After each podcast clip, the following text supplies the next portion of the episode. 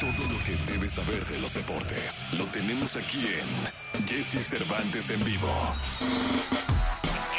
751 Paquito Ánimas de Tampico para el mundo, señoras, señores. El héroe de Ciudad Madero. Sí, señor. Ahora sí hubo porra, ¿eh? Sí, no, no, Paquito, pues No, que aquí sí, se te, hoy me sentí en casa. se te admira, se te aprecia, mi querido Paquito Ánimas. ¿Cómo está? ¿Qué nos dice el deporte en el mundo? Querido Jesse, contento de estar contigo, pero pues triste por la noticia del día de ayer, ¿no? El fallecimiento de Beckenbauer, un hombre muy querido en eh, la industria del fútbol, uno de los mejores futbolistas a lo largo de la historia del balompié internacional. Termina por eh, perder la vida por causas de salud natural, 78 años de edad.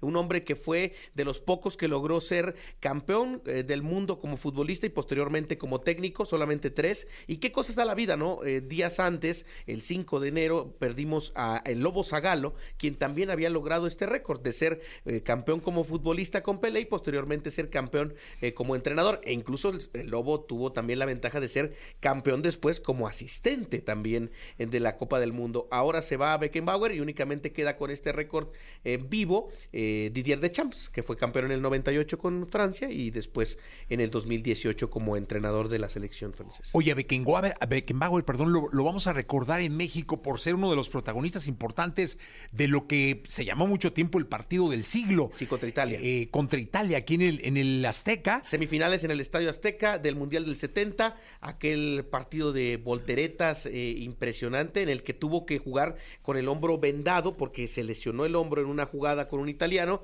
y no quiso dejar sin un hombre menos. Porque ya no tenían cambios, alemana, porque ya no había cambios en tiempos extras, jugó el partido así, incluso en las declaraciones polémicas del mismo Beckenbauer decía, si Alemania hubiera terminado con los 11 en plenas condiciones, no hubieran ganado.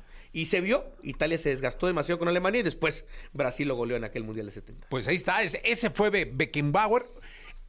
Podríamos decir que, es que yo no sé si considerarlo entre los 10 mejores jugadores de la historia, pero sí creo que es un gran personaje de la historia del fútbol. Definitivamente, mira, yo creo que sí podría, estar en un listado de los mejores 20. Normalmente lucen más los delanteros o la gente creativa, hablando en las eh, zonas del terreno de juego. De los defensas, yo creo que sí, definitivamente debe ser uno de los mejores defensas a lo largo de la historia. Y también es el primer considerado defensa líbero, cuando no existía esa posición de que el defensa central saliera con balón controlado, jugando como en una especie de contención y demás.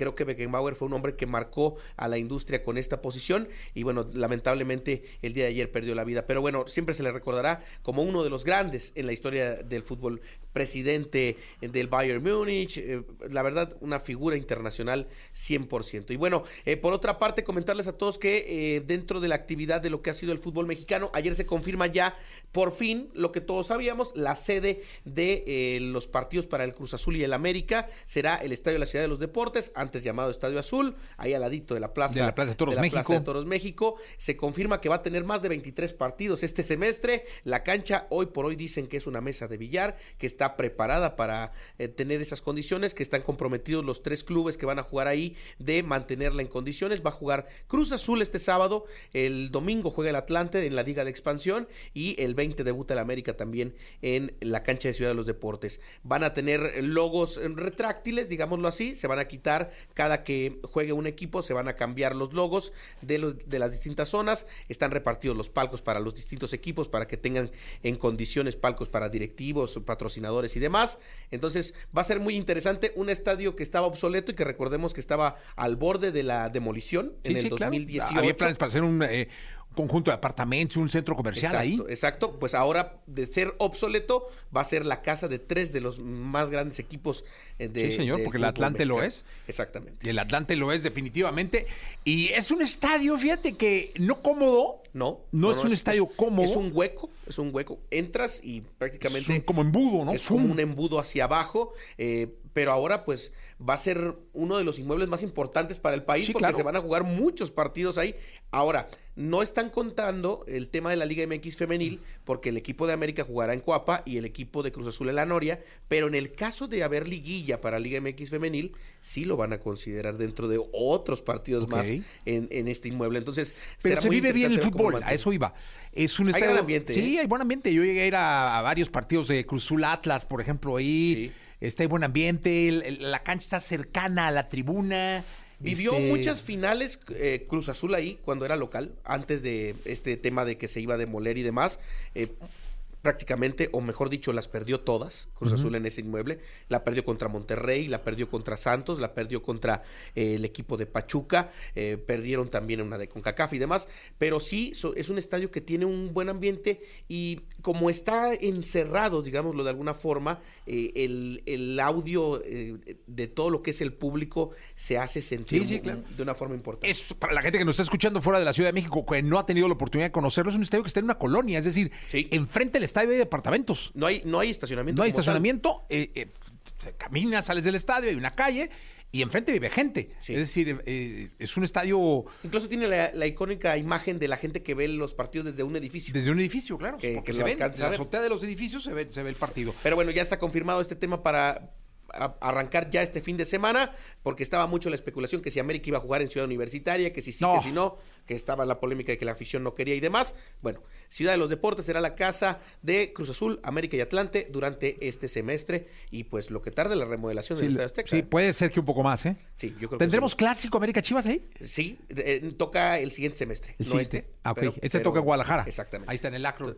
Entonces, pues, a estar pendiente de este tema. Por lo pronto, sigue lo mismo que platicábamos el día de ayer. Funes Mori ya llegó a la Ciudad Ya de llegó, México. ayer llegó. Pero todavía no es confirmado por Pumas. Faltan las pruebas médicas y demás.